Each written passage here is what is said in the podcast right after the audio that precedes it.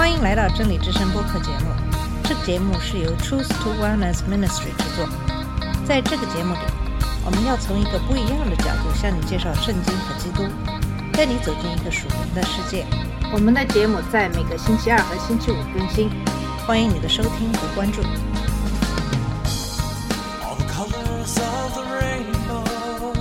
你好，我是马军，在今天的节目跟大家一起学习《使徒行传》的第三章。在上期节目讲到了人们对五旬节那天发生事情的持续反应，圣灵降临，大约有三千人相信了彼得的布道，并得救和受洗。随后，他们继续致力于使徒的教导、团契、掰饼和祷告，为基本的教会生活奠定了基础。他们的团契远远超出了社交的范围，每天在圣殿里同心合意，带着喜悦、真诚的心和对神的赞美，从一家分享到另一家，还牺牲性的照顾彼此的需要。所有这一切都使他们得到人们的喜爱。看到主每天都在使教会增加得救的人。此外，主还通过使徒们所行的奇事和神迹，使人们产生敬畏之心。《使徒行传》第三章为我们讲述了其中一个奇事和神迹的具体细节，以及彼得借此机会向在场的人宣讲福音的经过。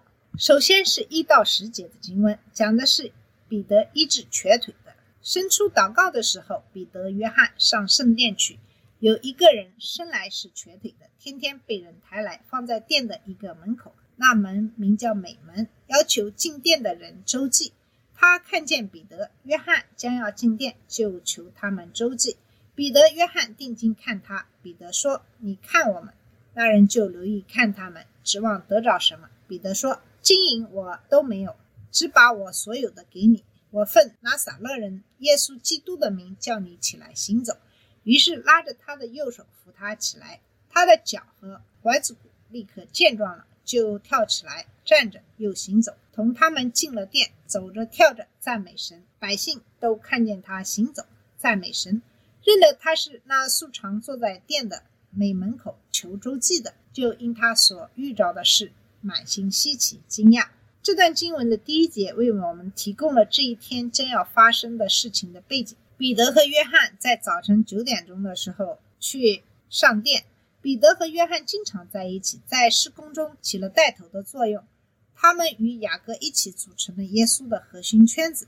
保罗在加拉太书二章九节中评论说，他们被称为耶路撒冷教会的柱石。在使徒行传第八章中，我们发现彼得和约翰被派往撒玛利亚，以回应撒玛利亚人也接受了神的道的报告。这些早期基督徒也仍然是犹太人，他们继续着许多正常的习俗，包括去圣殿祷告。他们的习惯是每天聚集三次，早上、中午和晚上献祭的时候，也就是九点，或按照我们的计算是三点钟。那么第二和第三节讲述了他们遇到一个乞丐，这个人终身残废，他的朋友会把他背到神殿门口。让他向人们乞讨施舍。本来有几个乞讨的好地方，但这是最有效的地方之一，因为那些进入圣殿的人在祈祷或献祭时就已经有了施舍的心态。他们把它安置在一个叫美的门前，人们认为这可能是圣殿东侧的尼加诺门。它将妇女院和外邦人院隔开。这扇门之所以值得注意，是因为它是用哥林多黄铜制成的，而且非常的大。需要二十个人才能把门关上。当这个乞丐看到彼得和约翰来到圣殿的时候，就开始向他们请求施舍。四到七节讲的是彼得的回应，彼得的反应出乎这个人的想象。彼得和约翰第一个反应就是盯着他看，就像耶稣升天的时候盯着耶稣看一样。在此之前，彼得和约翰只是乞讨施舍的无名小卒，所以乞丐并没有真正注意到他们。彼得叫他看着我们。乞丐这样做是希望从他们那里得到什么？由于这个人每天都在这个门前祈求施舍，我们不知道他为什么没有在更早的时候遇到耶稣，或者即使他遇到耶稣，为什么没有更早的得到医治？那么可以肯定的是，他从别人那里听说过耶稣所行的医治神迹，但由于腿瘸，他不可能亲自去找耶稣。我们也知道彼得在盯着这个人看的时候看到了什么。但我们从第十六节可以知道，这个人有一些信心的表现。也许他是在回应彼得的话时，伸手握住了彼得的右手。那么接下来注意，路加详细描述了这次医治的过程。彼得拉着他的右手，把乞丐扶起来。这个人的脚和脚踝立刻得到了加强。第八步进一步描述了这个人立刻能够做的事情。彼得把他拉起来的时候，这个人感觉到力量，于是一跃而起，开始行走。那么要记住，这个人从出生就是瘸腿的，他以前从来没有这样做过，这也是一个奇迹。不仅是医学上的奇迹，也是对他大脑的直接训练，使他能够行走。为每个父母都知道，在孩子学习走路的过程中，会有很多人摔倒。这个人迈出的第一步是一跃而起。经文中说他继续这样做，他跟着彼得和约翰走进圣殿，边走边跳赞美神。他得到的东西不仅比金银更好，而且无疑超出了他最大的梦想。那么第九和第十节记录了人们的反应，人们一眼就认出了他是在那个美门口瘸腿的乞丐。他在店里走来走去赞美神，难怪他们充满了惊奇和惊讶。这正是使徒们所行的。神迹奇事所应该引起的一些反应。那么，在十一到二十六节讲的是彼得的第二个布道。第十一节说，那个人正在为所罗门的殿下拉着彼得、约翰，众百姓一起跑到他们那里，很觉稀奇。消息传得很快。当这个痊愈的人还在彼得和约翰身边的时候，一大群人就聚集到环绕外邦人殿的大门廊下。第十二节告诉我们，彼得趁机向众人提出了两个问题。彼得看见，就对百姓说：“以色列人呐，为什么把这事当作稀奇呢？为什么定睛看我们，以为我们凭自己的能力和虔诚使这人行走呢？”彼得称他们为以色列人，承认他们是神的子民，懂得圣经。除了虔诚的犹太人，还有谁会在下午三点来到圣殿呢？他的问题是羞耻性的，有点像温和的责备。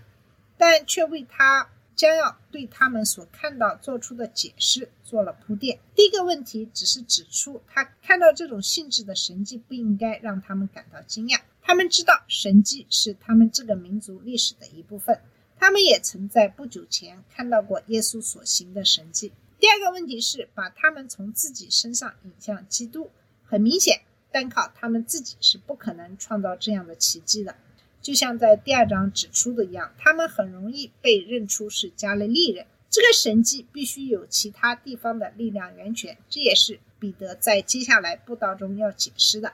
彼得从历史的纽带开始，然后把他们带到现在。第十三节第一部分说，亚伯拉罕、以撒、雅各的神就是我们列祖的神，已经荣耀了他的仆人耶稣。那么开头的这句话指向犹太教的根基，即神与亚伯拉罕。以撒和雅各三位始祖所立的约，他们祖先的神也荣耀了他的仆人彼得，也将其称为耶稣。他的仆人是以赛亚书第五十三中米撒亚的称谓。他们应该认识到这一点。在这段经文中，先知将米撒亚描述为受苦的仆人，他将承担百姓的罪孽，使他们成为义人。这是一段强有力的经文，也预言了耶稣被钉十字架和埋葬的许多细节。这是信奉犹太教的人尽可能回避的经文之一，因为它明确暗示耶稣就是弥撒亚。耶稣这个名字也很重要，因为它是希伯来文约书亚的希腊文，意思是耶和华是救赎。在十三的第二部分的十五节，第一部分讲述了人们的罪，人只有认识到自己的罪，才能从罪中得救。彼得从第十三节开始，毫不留情地指出了他们的罪。彼得告诉他们：“神的仆人耶稣就是，你们却把他交付比拉多。比拉多定义要释放他，你们竟在比拉多面前弃绝了他。你们弃绝了那圣洁公义者，反求着释放一个凶手给你们。比拉多曾多次试图释放耶稣，因为他发现耶稣是无辜的，并多次宣布他是无辜的。”尽管比拉多有理由并努力释放耶稣，但犹太领袖们还是把群众变成暴民，不断高喊着要把耶稣钉死在十字架上。甚至当他们可以选择释放耶稣还是释放巴拉巴的时候，他们仍然大声疾呼释放巴拉巴，将耶稣钉死在十字架上。彼得指出，耶稣是圣洁公义的那一位，这是另一个弥赛亚时代，但他们却不认他。最后，比拉多被证明是软弱的。因为他屈服于犹太领袖的压力和要挟，将耶稣钉死在十字架上。彼得明确指出，他们要为自己的行为负责。然而，彼得在十五节中指出，生命之君并没有死。你们杀了那生命的主，神却叫他从死里复活了。我们都是为这事做见证。如果彼得的布道就此结束，那么这些人就会毫无希望的离开。他们参与了对弥赛亚的谋杀，而弥赛亚现在又活了过来。耶稣会为他们的罪行对他们做什么呢？现在彼得在布道中转了个弯，解释了他们所看到的神迹，同时也为他接下来要讲的希望信息奠定了基础。我们因他的名，他的名便叫你们所看见、所认识这人见状了，正是他所赐的信心，叫这人在你们众人面前全然好了。这个天生瘸腿的乞丐因信耶稣基督的名而得到了医治。谁的信心是医治的基础呢？就像雅各书第五章所说的那样，既有医治者坚定信念，也有被医治者渺小的信心。彼得和约翰有伟大的信心，相信耶稣能够并且会治好这个人。瘸腿的人有一种简单的信心，相信彼得的话，并表现为伸手握住彼得的右手。那么，在第十七节中，彼得指出他们的行为是出于无知。弟兄们呐，我晓得你们做这事是出于不知，你们的官长也是如此。那么这一点很重要，因为如果他们的罪是故意违抗，那么民数记第十五章就要求那些故意犯罪的人要被从百姓中剪除，即使是统治者也是无知的。保罗在哥林多前书二章八节中说：“他们若明白，就不会把荣耀的主钉在十字架上。”这并不是说他们的无知是消除他们罪责的借口，而是说，虽然他们有罪，但还有宽恕的余地，他们有了希望的基础。彼得在第十八节中继续解释说，耶稣的受难和死亡是先知们早就预言过的，但神曾借众先知的口预言基督将要受害，就这样应验了。正如彼得在五旬节布道时所解释的那样，耶稣的死并非偶然，而是按照神的既定计划。虽然是由恶人所为，在第十九节中，彼得告诉他们必须如何应对他们的罪。所以你们当悔改归正，使你们的罪得以涂抹，这样那安息的日子就必从主面前来到。彼得呼召他们悔改，悔改是思想的改变。涉及个人的心理状态，因为他们认识到自己的错误，并转而接受真理。真正的悔改总是以相应的行动变化为基础，因为所相信的总是会在行为上表现出来。在这个例子中，悔改是指从他们对耶稣的错误信仰中走出来，这种信仰导致他们参与了对耶稣的谋杀。